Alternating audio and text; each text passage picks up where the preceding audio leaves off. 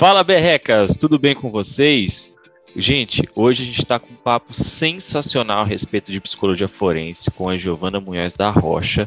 E, como de praxe, eu vou me apresentar. Aqui é o Gustavo Henrique, psicólogo clínico e, na, na verdade, vulgo Gustavo Berreca. Vai, Luciano. Louco. não, não apressa não, não empurra não. É... boa, bom dia, boa tarde, boa noite, tudo bem? Bom, para quem está aqui pela primeira vez, eu sou o psicólogo Luciano Martorelli Moreno, vulgo Luciano Berreca. E ao meu lado está o meu sócio de canal aqui também junto conosco para bater esse papo fantástico, a Giovana, que já é sócia aqui, já veio outra vez aqui, né? Mas hoje nós vamos falar um pouquinho de um assunto um pouquinho diferente. E aí, Lucas? Quem sou eu na fila do pão, né? sou o psicólogo Lucas Vinícius, vulgo Lucas Berrec, como o Gustavo já apresentou o tema, né? Já falou quem é a nossa convidada, o Luciano também já disse, e ela realmente já veio aqui e outras vezes.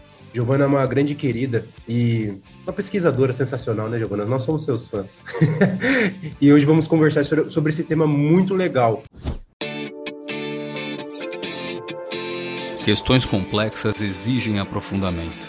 Vamos fazer isso juntos? Dia de Lab uma comunidade, dezenas de cursos e infinitas possibilidades. E para começar, Gi, como a gente faz, né? Às vezes a pessoa não escutou o outro episódio. Quem seria a Giovana na fila da psicologia forense? Então, bom dia, meninos, bom dia, berrecas, bom dia, pessoal, quem estiver escutando, bom dia, boa tarde, boa noite, como disse o Luciano. É, sabe que quando alguém me pergunta sobre a Giovana, psicóloga forense, me causa ainda, apesar de estar aí há mais de uma década na área, uma certa estranheza, porque toda a minha formação de análise do comportamento é em psicologia clínica. E eu entrei na psicologia forense pela psicologia clínica, quando eu fui fazer a minha pesquisa de doutorado com a Sônia Meyer, na USP, sobre relação terapêutica, trabalhar questões de relação terapêutica com clientes considerados refratários à formação de vínculo, e me foi ofertada a possibilidade de realizar essa pesquisa com uma população que, a priori, é, já se tinham indicadores teóricos de que apresentariam essa dificuldade, e aí eu me vejo lá dentro do, do presídio. É, então, eu fui aprendendo, fui tateando o que era essa essa prática em uma das áreas da psicologia forense. Então, eu diria que eu sou uma psicóloga clínica que trabalha na interface da psicologia forense, que, por sua vez, é, é a interface da psicologia como direito. O que eu fui descobrindo nesse, nesse percurso, por ter focado o meu trabalho inicial com agressores, é que é, essa clínica forense se uh, misturava com outras áreas da psicologia forense, como a psicologia do crime, a psicologia aplicada ao sistema carcerário, a psicologia investigativa. Então, é, é estranho para mim ter essa identidade só de psicóloga forense, porque eu me sinto uma psicóloga clínica que trabalha na psicologia forense. Eu levei o meu conhecimento clínico da análise do comportamento para esta outra área e não o contrário. Esse é mais um conteúdo fruto da parceria entre a Dia de Lab e o canal dos Berrecas. Dia de Lab, uma comunidade, dezenas de cursos e infinitas possibilidades. Bacana. Gi, é uma coisa que a gente volta e meia, assim, é, aparece aqui no consultório, já, já apareceram algumas vezes para mim, é, já apareceu para o Lucas também, já teve o privilégio de poder fazer isso, é assistência técnica. Né? Não sei se com você foi assim que você iniciou, é, você falou sobre a pesquisa de doutorado, mas depois ir para essa área. A assistência técnica, é, você pode explicar um pouquinho para a gente, seria um assistente técnico dentro de um, de um contexto aí, de um jurídico, e qual seria a nossa prática, mais ou menos? Posso sim. Então, assistência técnica não foi a primeira coisa que, que eu fiz. Nós aí vamos falar, vamos arranhar, falar um pouquinho de outra área da psicologia forense, que é a avaliação forense, ou como algumas pessoas chamam de avaliação jurídica, avaliação psicológica no contexto forense ou jurídico. É, as pessoas foram, começaram a, a fazer parte dessa área quando é, no Código Penal passou a se contar com o testemunho do psicólogo especialista lá na década de 80, e os psicólogos passaram a ocupar um lugar nas equipes multidisciplinares junto com os psiquiatras para fazer avaliação de capacidade, de responsabilidade civil. Nesse sentido, não se fazia assistência técnica, se fazia perícia. Então, eu diria que o principal papel na avaliação forense do psicólogo é, é a perícia, inicialmente. Porque o assistente técnico, ele só existe a partir da perícia. Então, isso está lá no nosso, nas nossas resoluções do CRP, do, do Conselho Federal, me desculpem, e é, é, existe uma instância maior, que é constitucional, porque não existem peritos só na psicologia, você tem peritos em todas as profissões, então, engenheiro, biólogo, é, os médicos, não só na psiquiatria, né, na, na, na medicina do, do, trabalho, em várias áreas da medicina, e é a partir, então, do trabalho do perito que se podem realizar questionamentos por um assistente técnico contratado por uma das partes, enquanto que o perito, ou por ambas as partes separadamente, via de regra, enquanto que o perito, ele é nomeado pelo juiz, ele é nomeado pelo judiciário. Então, o, o trabalho do assistente técnico depende da existência de um trabalho prévio é, indicado pelo, pelo judiciário. Gi, uma coisa que eu observei, né, ao longo desse tempo que eu tenho trabalhado na clínica e conversando com colegas que são profissionais da psicologia também, muitas pessoas têm medo, por exemplo, de serem chamadas para ir ao fórum na hora de falar com o juiz ou alguma coisa assim, quando é envolvendo um processo. Por conta daquela questão de, será que eu sou obrigado, né, a falar tudo, tudo sobre o meu cliente só porque um juiz está me chamando lá? Então, assim, isso gera muita discussão, né? O que, que você tem a dizer sobre esse, esse ponto? É, duas coisas. Primeiro, tem que ter medo mesmo, porque se você não está preparado, você pode se colocar numa fria. Você pode colocar o seu cliente numa fria. É que você pode ser chamado por N motivos. Você pode ser chamado como psicólogo clínico, sim, como testemunha. Entretanto, sendo uma testemunha que está sendo chamada devido ao seu exercício profissional, código de ética debaixo do braço. E aí, no nosso código de ética, nós temos o respaldo de só falar, só quebrar o sigilo para aquilo que for estritamente necessário. Então, quando eu digo que, que tem que ter medo, é porque se você não está preparado para chegar para um juiz e dizer isso eu não, não posso responder, você pode se complicar e complicar o outro, porque a nossa preocupação principal é com o nosso paciente, com o nosso cliente. É, então, você precisa de uma postura, de um entendimento que agir em conformidade com o nosso código de ética e com a nossa Constituição não implica numa subordinação ou numa falta de voz. Então, você tem que saber que você tem o direito e o dever de falar algumas coisas e outras você tem o dever e o direito de não falar. Então, você, assim como quando você confecciona um relatório, seja um relatório clínico, seja um relatório a pedido da justiça, você vai falar estritamente o necessário para não expor o seu cliente é, naquilo que, veja, estou falando de clínica, tá?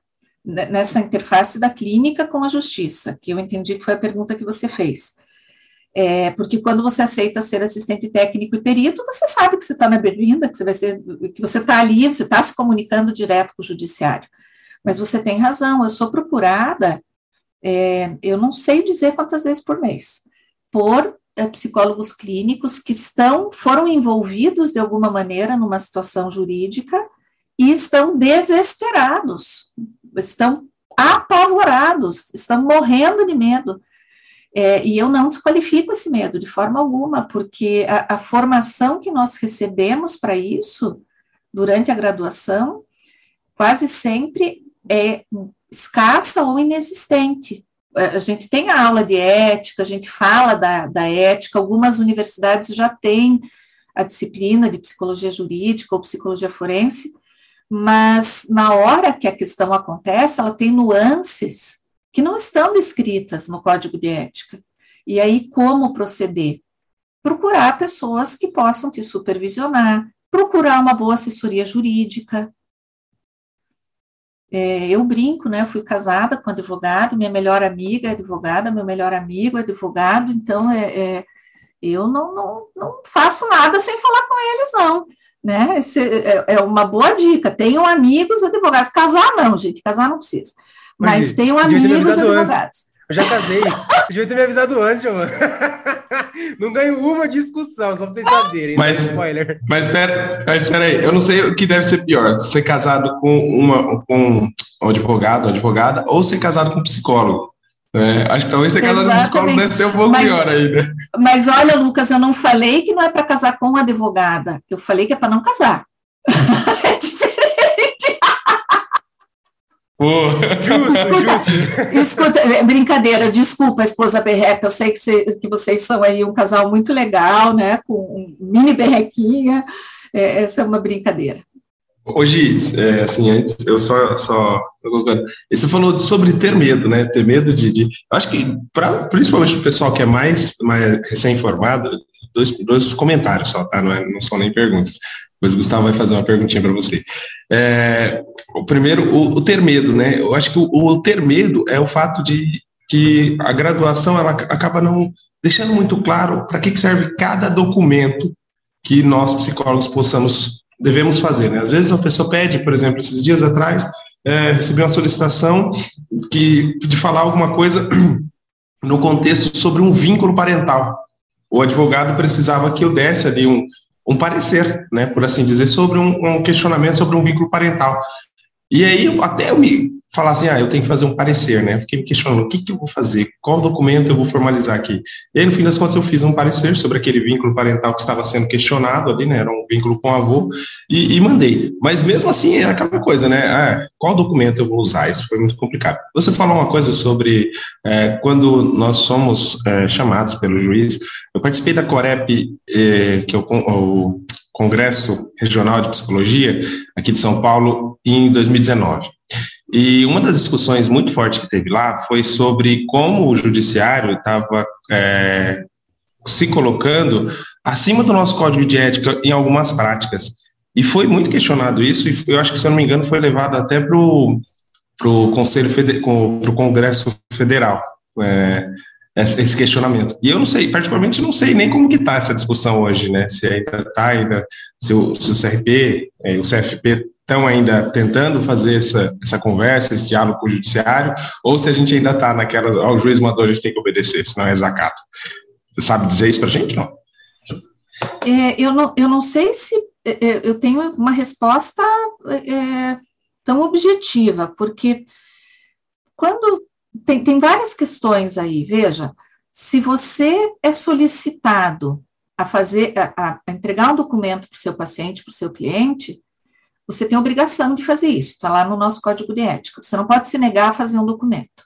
Qual documento eu faço? Resolução 0619, não tenha dúvidas, não tenha vergonha, não ache que sabe decor, vai lá, olha, vê se se encaixa. É, você tem o direito de dizer para o advogado que não é aquele documento que ele está pedindo, que o, o, se o objetivo é tal, o documento é tal, de acordo com a resolução tal. Mas o que é que acontece? Algumas vezes, por desconhecimento desses documentos, eu acho que essa é uma discussão muito importante junto aos conselhos. O, o judiciário acaba fazendo algumas solicitações, por vezes descabidas. Então, é, é, é uma psicóloga que seja técnica da vara. Quando ela lê um edital de um concurso ela se candidata, ela presta o concurso, ela é aprovada, ela aceitou que as funções dela são aquelas. Isso não é subordinação. Subordinação é se o juiz diz assim: preciso de um relatório em três dias. E é impossível fazer o que ele está pedindo em três dias. E ela vai lá e faz uma porcaria. Se subordinou e fez uma porcaria. Então, aí você tem que ter os argumentos, ou ele diz assim: eu preciso que você faça que você diga o que a criança falou. Vou usar um exemplo bobo até. É, não, senhor, isso eu não posso colocar. Eu posso colocar minha avaliação sobre, mas eu não tenho. Esse dado não é um dado que uh, justifique uma quebra de sigilo, por exemplo. Então, uh, uh, e às vezes justifica. Então, é a nossa postura de mostrar ao, ao que viemos, o que é que eu posso, o que é que eu não posso, que vai definir essa relação com o judiciário. Eu vou, vou contar para vocês que nessas, né, todo esse tempo, eu percebo que essas solicitações, elas se dão muito, eu diria que quase que integralmente, pelo desconhecimento do que por má fé. E isso tanto de advogados, quanto do Ministério Público, quanto dos juízes. E eu percebo uma, uma moçada e uma safra nova de técnicos do judiciário e de psicólogos externos que são solicitados a interagir com o judiciário com uma clareza muito grande disso. É, não, a pessoa me pediu, mas ela não sabe que existe esta normatização. Então, vai, conversa, explica. Eu sou professora num, num programa de mestrado, que em breve teremos o doutorado em psicologia forense, uh, onde metade dos alunos são do direito. E eles ficam chocados com as coisas que nós vamos falando e que eles dizem assim: eu não sabia. Eu não sabia. Nossa, é assim. Nossa, tem isso. Puxa, eu não sabia que tem uma resolução. Meu Deus, eu já pedi uma coisa, que vergonha, que absurdo. Então, é muito mais. O psicólogo tem essa característica, nós somos um grupo fechadinho. A gente fala difícil com outras áreas e a gente tem que lutar por essa clareza, por conversar e, e mostrar para as pessoas o que, que a gente faz, o que, que a gente pode, o que, que a gente não pode. Quebrar aí alguns tabus, né? Derrubar alguns tabus. Então, eu não sei se eu te respondi, Luciano, fui lá longe, mas é, é, existe sim toda essa discussão no conselho, é, nos conselhos, nos regionais e no federal, mas é, as resoluções estão aí. A questão é como mostrar para o judiciário que elas estão aí. Como argumentar o que eu posso e o que eu não posso. Não é simplesmente dizer não vou fazer. Não, eu não vou fazer porque, ou eu vou fazer de outra forma porque. Eu sempre conto que tem uma juíza Hoje ela é uma desembargadora, ela me pediu uma perícia lá com os adolescentes em conflito com a lei, e ela me mandou, gente, era fax na época, tá? Podem dar risada. É, era fax, ela me mandou um fax, tinha uns oito instrumentos. Mentira, pra... Giovana, você nunca, você nunca usou um fax na sua vida, tá aqui com essas conversinhas do nosso lado. Pode me chamar sempre, tá? Pode chamar sempre. É, então, ela me mandou uma lista, ela me pediu, tudo formal, era um ofício, e ela me põe uma lista com oito instrumentos que era para eu usar na avaliação. Isso escrito, né, daquele, daquele jeito lindo. E aí, eh, que é uma, eles, o pessoal do direito escreve muito bonito, né? E, e eu entendi que era para eu usar aqueles. Eram seis testes projetivos e dois testes, um de inteligência e um de atenção é, não tinha nada a ver com o objetivo que ela tinha, com o objetivo que ela tinha com a pergunta da perícia, o, o teste de inteligência, o teste de atenção, e eu, analista de comportamento, não projeto nada, né? Eu não tenho consciente. Então, como é que eu vou usar um, um teste projetivo? E, e, aí eu peguei o livrinho, que é um movimento que eu sempre faço, os advogados gostam muito do livro do Sidman, do Coerção, fala muito bem com eles. Infelizmente, não tem né, mais para vender. É, então, eu pegava lá um Sidman, levava de presente conversava e expliquei para ela nesse caso. Eu não posso usar esses instrumentos. Então, se a senhora tiver realmente a necessidade de que sejam esses, eu, eu não posso utilizar. E expliquei o que, que era análise do comportamento. Quais eram as abordagens que usavam testes projetivos e por que eu fiquei quase três horas com ela, gente. Foi uma manhã inteira, assim. E ela ficou maravilhada. Depois ela me deu retorno sobre o livro. E aí ela me disse: Não, eu te passei esse aqui porque as técnicas aqui usam esses instrumentos. Então, não teve problema nenhum. Ela falou: faz do seu jeito eu já entendi que é diferente. Ela se estou, inclusive, envergonhada. Daqui para frente, cada profissional vai fazer do seu jeito. Eu nunca mais vou pedir, porque eu não sabia.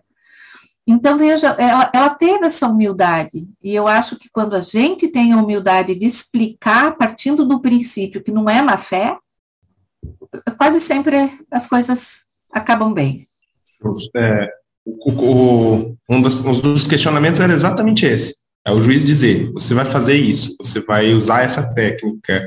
É, e aí uma das coisas que, que, que foi questionada muito lá no, no Congresso era a, o juiz querer usar querer que a gente fizesse, ao invés de fazer a avaliação, fazer uma, é, uma como é que fala? Tem um termo, eu não vou lembrar o termo agora, mas é investigação, não é investigação, é que fala quando você está quando a pessoa vai presa e, é, e, e, o, ah. e o policial não vou lembrar agora, mas era para tirar isso, um interrogatório. Era para utilizar ou a prática é, psicológica como interrogatório. Então isso foi questionado muito lá sobre isso. Não pode. Acho, não é, pode. É, aí, isso que eu ia falar. Pode, a gente você... não tem função de polícia. É, uhum. se, inclusive, se você vai fazer uma avaliação a pedido da polícia, né? É, é, é que eu aproveito para fazer aí uma, uma propaganda e, na verdade, uma, uma exaltação dos esforços do, do psicólogo aqui de, de Curitiba, do Guilherme Bertassoni da Silva, que é perito da Polícia Científica e conseguiu fundar o primeiro laboratório de psicologia forense dentro de uma polícia no Brasil. E ele é solicitado a fazer uh, pareceres, a, a realizar avaliações, mas ele é perito da polícia. E mesmo assim, o material que ele coleta não é interrogatório. Interrogatório quem faz é outra pessoa, é para produção de provas, é outra coisa. O psicólogo não faz isso. Tá? Ah, mas o psicólogo na polícia, ele pode auxiliar se ele tiver, se ele for, que é outra área da psicologia forense, se ele for psicólogo da polícia, que é o nome, psicologia da polícia, ele pode orientar os investigadores em boas práticas de entrevista, a não induzir, certo? A não coagir, a como fazer perguntas de forma a obter a maior quantidade de dados possíveis, a lidar com as questões de mentira, mas ele ser interrogador, isso é coisa de, de filme americano, né, de seriado americano. Então, que é uma é interessante, né? Eu sempre digo, é a porta de entrada de muitas pessoas para a psicologia forense. As pessoas no sétimo período dizem para mim: eu estou aqui desde o primeiro período esperando essa disciplina, porque eu quero ser CSI. E aí eu tenho que dizer: sinto muito, mas você não vai ser, não, porque CSI não é psicologia forense. Giovana. destruindo sonhos. Destruindo sonhos, é verdade. O comportamento humano é um universo infinito com múltiplos caminhos, possibilidades e interpretações. Para conhecer profundamente o outro é preciso buscar incansavelmente se aperfeiçoar. Somos uma comunidade criada para isso. Dia de Lab, a comunidade digital do analista do comportamento. É, eu ia fazer uma pergunta exatamente sobre isso, porque eu acho que depois do seriado Mind Hunter, a galera começou a achar que o trabalho do psicólogo forense é investigar psicopatas. É sentar e não, eu vou ver aqui, eu vou interpretar, eu vou pegar o maior número de dados possível. Não, esse cara aqui é um psicopata, determinada coisa ali é um psicopata. E várias vezes as pessoas chegam para mim, descobrem que eu sou psicólogo e falam sobre o Mind Hunter. Eu tive aula de psicopatologia forense com a doutora, deixa eu pegar o nome dela aqui que eu até esqueci, eu anotei para para trazer para hoje, que é a doutora Rosângela Monteiro.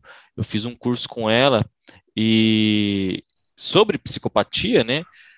E, e essa pessoa chega para mim e fala assim: Ah, mas a psicologia forense ela, ela mexe com isso, eu quero trabalhar com psicopatas. E eu sempre falo assim: gente, não tem nada a ver. Psicologia forense é uma área completamente abrangente, não é só isso, tem essa parte do, do da, dos comportamentos antissociais, mas não é só isso, né? E eu queria saber como que como que você vê isso? Como que é o trabalho do, da psicologia forense para realmente colocar pingo nos is? É, o que é diferente do que faz em Hollywood e o que psicólogo forense faz na realidade? Você falou uma coisa interessante, Gustavo, porque o Mindhunter ele é baseado em fatos reais e ele mostra a importância, a história da importância que a psicologia é, da importância que ela conquistou dentro da, do, do, da polícia, ali eles mostram, né, do estadunidense, é, por um policial com outra formação. Formação americana é diferente, né, que vai estudar psicologia depois que já era profissional, depois que já tinha uma graduação, é, para poder compreender esses indivíduos e poder, porque era a mesma situação, esse indivíduo pode responder pelos próprios atos, ele é doente, ele não é doente, o que, que é isso? Porque, veja, desde lá de, Os filósofos falavam de psicopatas, usavam essa terminologia se referindo a é, criminosos violentos, o que a gente sabe que não é verdade, a maioria dos psicopatas não são criminosos violentos, inclusive.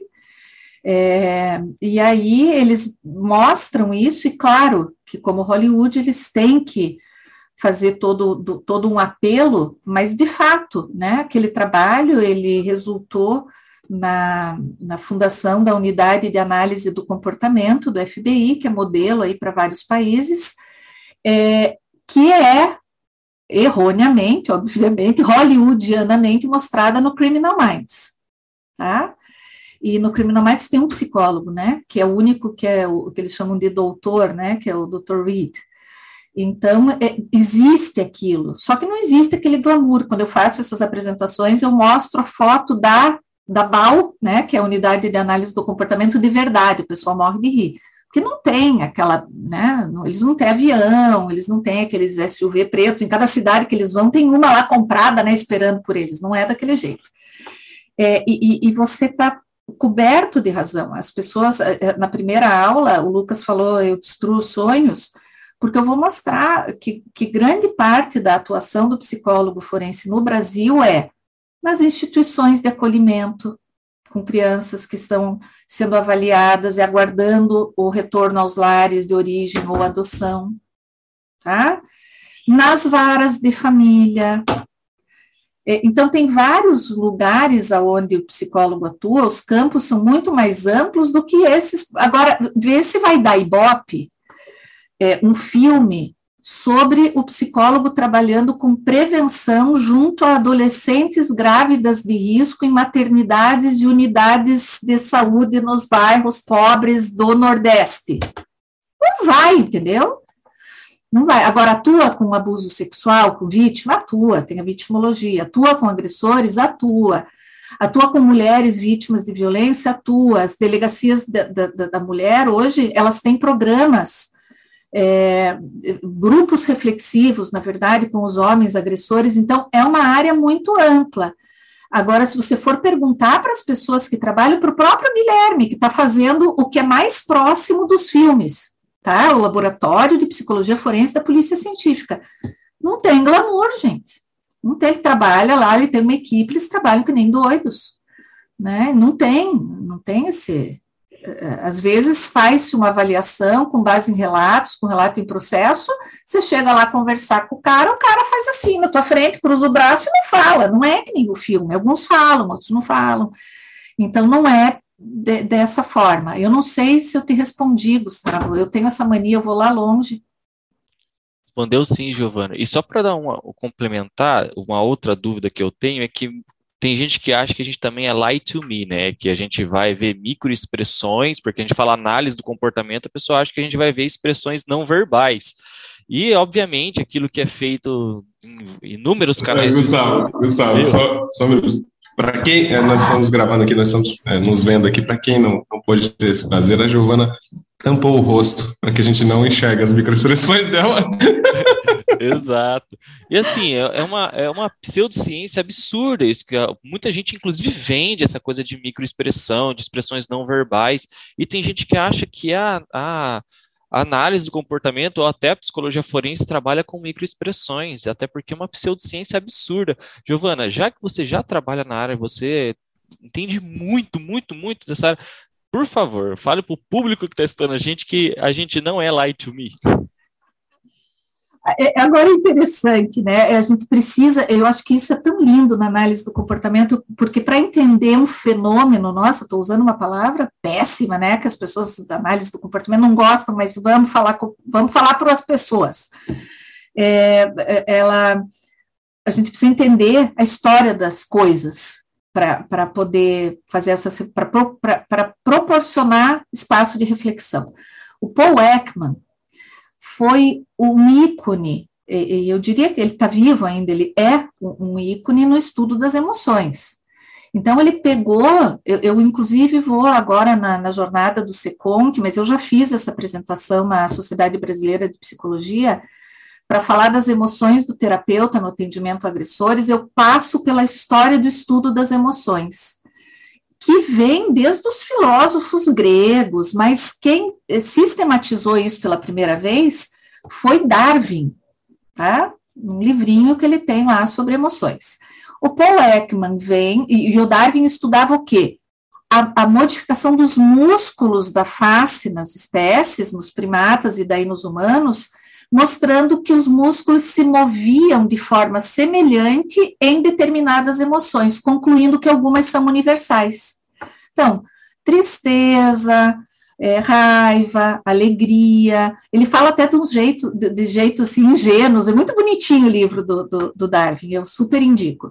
E aí o, o, Paul Ekman vem, se eu não me engano, década de 70, faz um, desenvolve um instrumento, né, com as expressões que ele chama de as expressões básicas, que seriam essas que a filogênese explica, que são universais, ok? Acontece que o cara faz um super boom né, na carreira dele, continua estudando emoções, e aí ele parte para uma nova lista, se eu não me engano, em 93, onde ele inclui várias outras emoções. Entretanto, não são as emoções universais. Por exemplo, ele põe lá descontentamento. É, se a gente for esmiuçar e operacionalizar, e for perguntar para um cliente, tá, você está me dizendo que você está descontente, conta para mim o que você está sentindo. Provavelmente você vai chegar em tristeza, raiva, né, porque elas podem se misturar.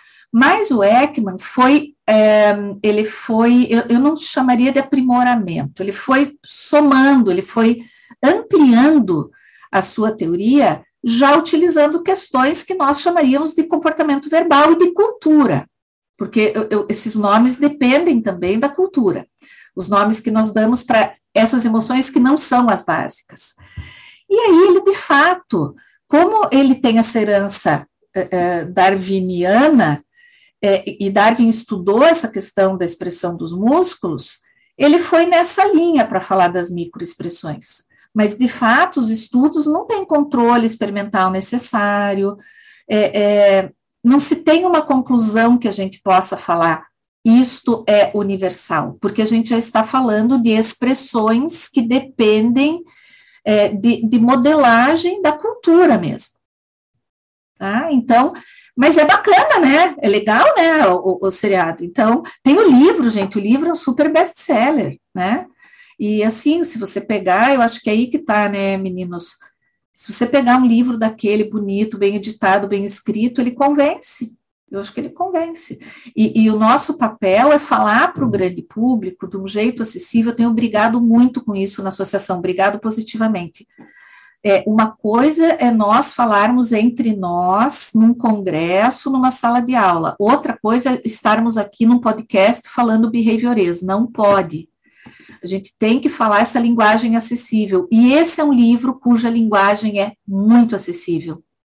Então, ele tem capa bonita, ele tem linguagem acessível, as pessoas compram e ficam maravilhadas. Né? Vou melhorar minhas relações, porque agora vou saber se estão falando a verdade para mim. E não é verdade, não é real. A pessoa acha agora que tem estudo, de mentira, né? É, agora tem estudos muito legais, gente, de neurociências, tem vários, é, que mostram, por exemplo, que quando você conta uma história, o teu cérebro tem lá um determinado movimento, lá as partes de linguagem e tal, o movimento não, ele, ele tem um, um percurso de, de estimulação. Desculpem, neurocientistas, eu sei que eu estou falando de um jeito até chulo. É, o que se observa quando você pede para uma pessoa contar uma história de trás para frente é que existe um determinado. É, o, o, funcionamento se dá de uma determinada forma quando a pessoa visualiza aquela história é, de fato, é, é, porque ela ocorreu.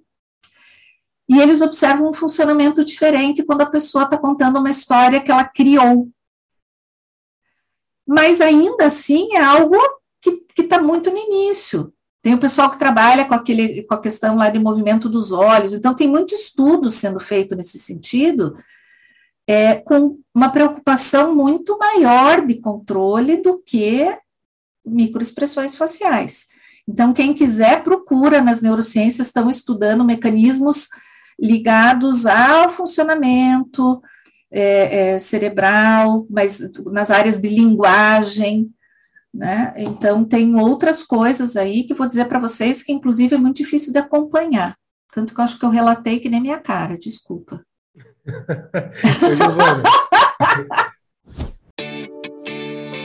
o comportamento humano é um universo infinito com múltiplos caminhos, possibilidades e interpretações.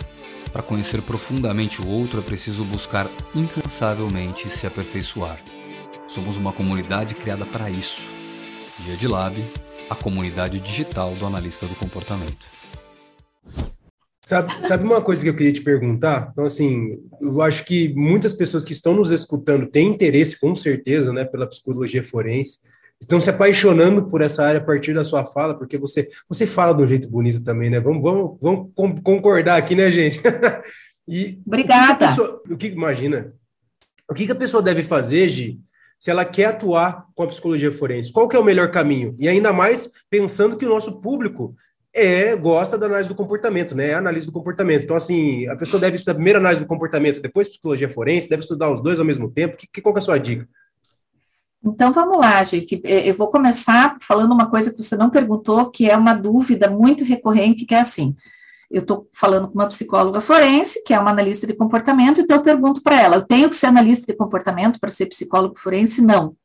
Você tem que ter uma base teórica sólida que vai te dar as diretrizes de atuação. Então, se você estuda fenomenologia, como, que instrumentos ela te dá para atuar em qualquer área, como na psicologia forense, como na escolar, como você não pode ser psicólogo escolar e não ter uma, uma visão de o que, que é uma abordagem? Uma visão de, de mundo, uma visão de homem, ok? Que vai te dar os instrumentos para pensar e trabalhar.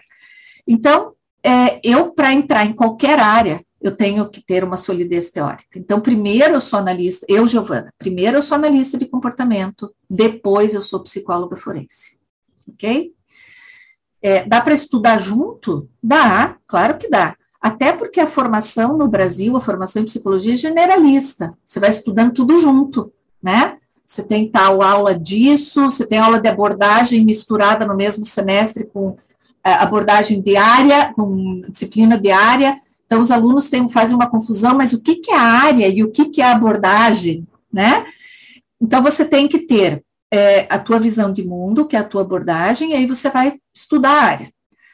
Você só vai atuar bem na área se a tua fundamentação é sólida, ok? E a gente, nós, analistas de comportamento, escolhemos uma ciência e, portanto, sempre ter a clareza de que a ciência ela evolui, ela muda, ciência se faz por refutação, então eu não me formo, eu não me faço uma especialização, mestrado, doutorado, sento o popô na cadeira e não estudo mais.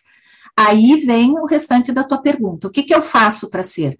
Eu estudo, estudo, estudo e estudo. O que eu falava de psicopatia é, dez anos atrás, eu não falo hoje. Falo algumas coisas, muita coisa se aprendeu, se pesquisou e se fala diferente nesse campo. Há 20 anos atrás, então, quando eu entrei no negócio, muito menos. É, é, assim, poucas coisas se falam da mesma forma. Eu estou dando um pequeno exemplo, tá? Então, é muito estudo, congresso, curso, é, é, grupos de estudo, né? Ah, eu não tenho dinheiro para fazer congresso tal. Pô, junta teus amigos. Ah, mas eu não tenho dinheiro para comprar livro. Pega artigo, gente, artigo. A gente estuda por artigo científico muito mais do que por livro. E vamos lá, cada semana vamos discutir um artigo científico. O que estão fazendo em psicologia forense no mundo? Vamos entender o que é que dá para a gente pegar emprestado, o que é que não dá, vamos testar, vamos discutir. É, ah, mas é muito difícil. Pô, gente, viver é difícil, né? Boa. Hoje, ô, ô, Luciano e Gustavo, tem uma pergunta para vocês. Ela falou que há 20 anos atrás era diferente. Mas, ô, Giovana, como que você, quando era bebê, conseguia fazer essas coisas de artigo científico? Então, gente, eu sou, é, é sou precoce. Eu comecei, na verdade, eu entrei na faculdade com oito, mas é que eu não gosto de contar isso, né? Porque parece assim muito pedante. Parece prepotência, né? Mas é, a gente sabe, a gente sabe do, do, quão, do quão você tem se destacado aí na sua prática. Esse, é, esse, esse é o mérito dos berrecas, né? Vocês descobrem rapidinho o que, que é reforçador para cada pessoa, né? Certeza. Essa é a nossa função aqui. Eu, Gi, a gente precisa, a gente tem falado isso, eu não falei ontem para uh, ontem a gente gravou um episódio com a Raquel Aló, e, e, a gente tem conversado com, o pessoal e tem falado. É, nós não vemos a hora de poder tá, nos encontrarmos aí nos eventos presenciais aí, poder dar aquele abraço carinhoso que a gente tanto está sentindo falta aí, né? E você com certeza é uma das pessoas que a gente vai ter um imenso prazer de te encontrar em qualquer congresso aí, correr e te dar um abraço e agradecer por tudo que você tem feito aí por nós e pela análise do comportamento de uma forma geral, né? É, eu acho que a gente tem muita coisa que eu acho que dúvidas sobre psicologia forense é o que mais tem, porque é, eu, quando nós começamos o canal, nós temos uma professora aqui na região, Lucas, como que é o nome dela mesmo? Você lembra? É a... Elisa Malacrida. Elisa Malacrida.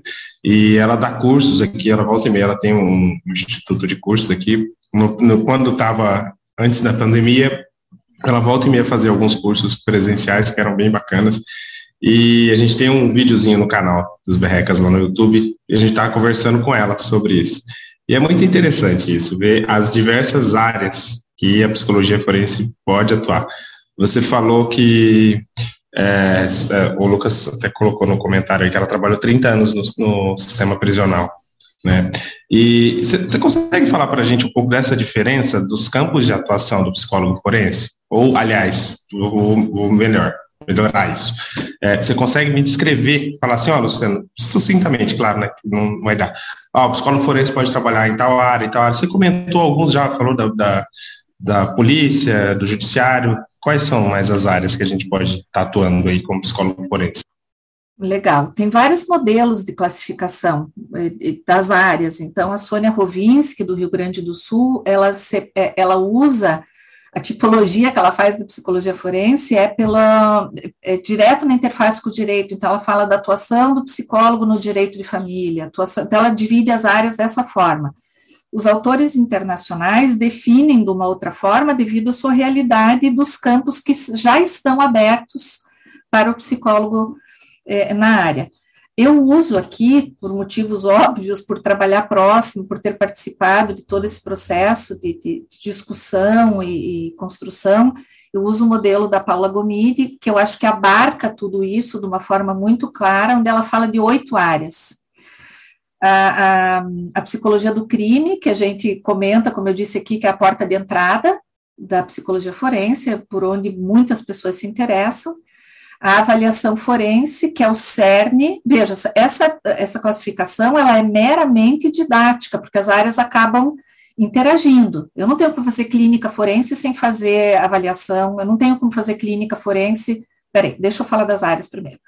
Então, é, psicologia do crime, avaliação forense, psicologia aplicada ao sistema carcerário, é, psicologia aplicada a psicologia forense aplicada aos programas de prevenção, clínica forense, é, peraí que eu estou esquecendo alguma, a assessoria, a pesquisa, que é o que nos dá subsídio para um monte de, de, outras coisas, e a psicologia da polícia. Então, ela, ela divide essas oito áreas, tá? E, e, que contemplam, é, ah, mas e a vitimologia? Está dentro da psicologia do crime, tá?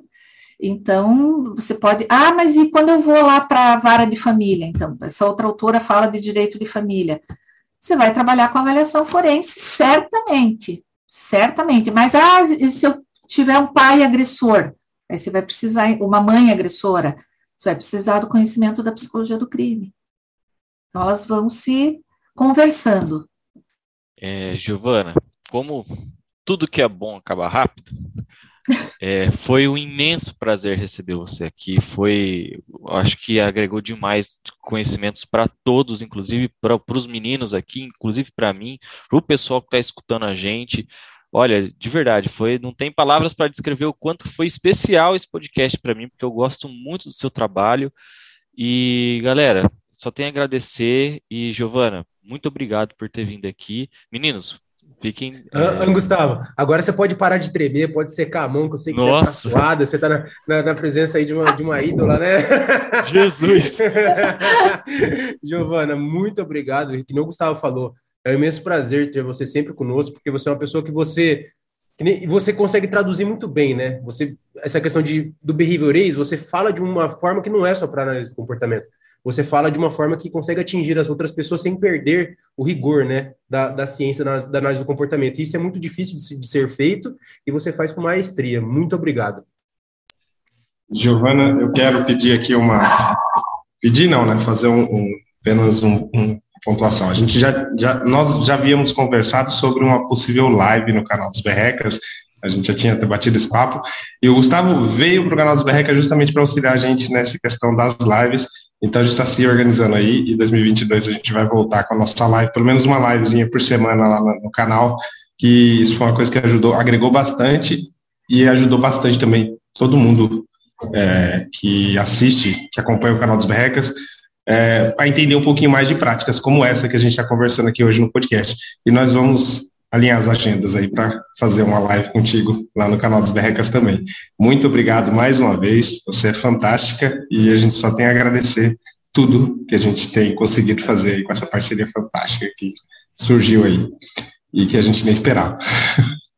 Meninos, eu só tenho a agradecer o convite, a oportunidade de estar aqui trocando com vocês, e eu sei que eu falo em nome de uma comunidade maior, é, quando agradeço a vocês pelo serviço que vocês prestam à comunidade, é, da forma é, habilidosa, da forma entusiasmada, da forma séria que vocês têm trabalhado para difundir é, o conhecimento que tem sido produzido na área, porque afinal, ciência é sobre isso, não é ficar fechado numa caixinha, é sair, mostrar para as pessoas de uma forma gostosa, leve, e vocês fazem isso com maestria, não tem outra palavra, vocês são fantásticos e quem agradece toda oportunidade sou eu, porque trabalhar com vocês, fazer ter essa parceria desde lá do início, né, quando a gente se conversou, quando eu assumi a associação, é, tem sido muito, muito gratificante. Ver pessoas como vocês com essa garra aí é, é muito gratificante.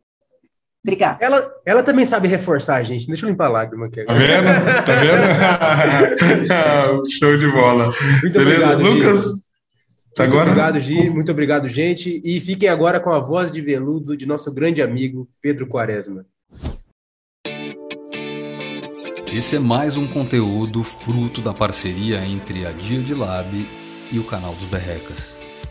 Dia de Lab, uma comunidade, dezenas de cursos e infinitas possibilidades.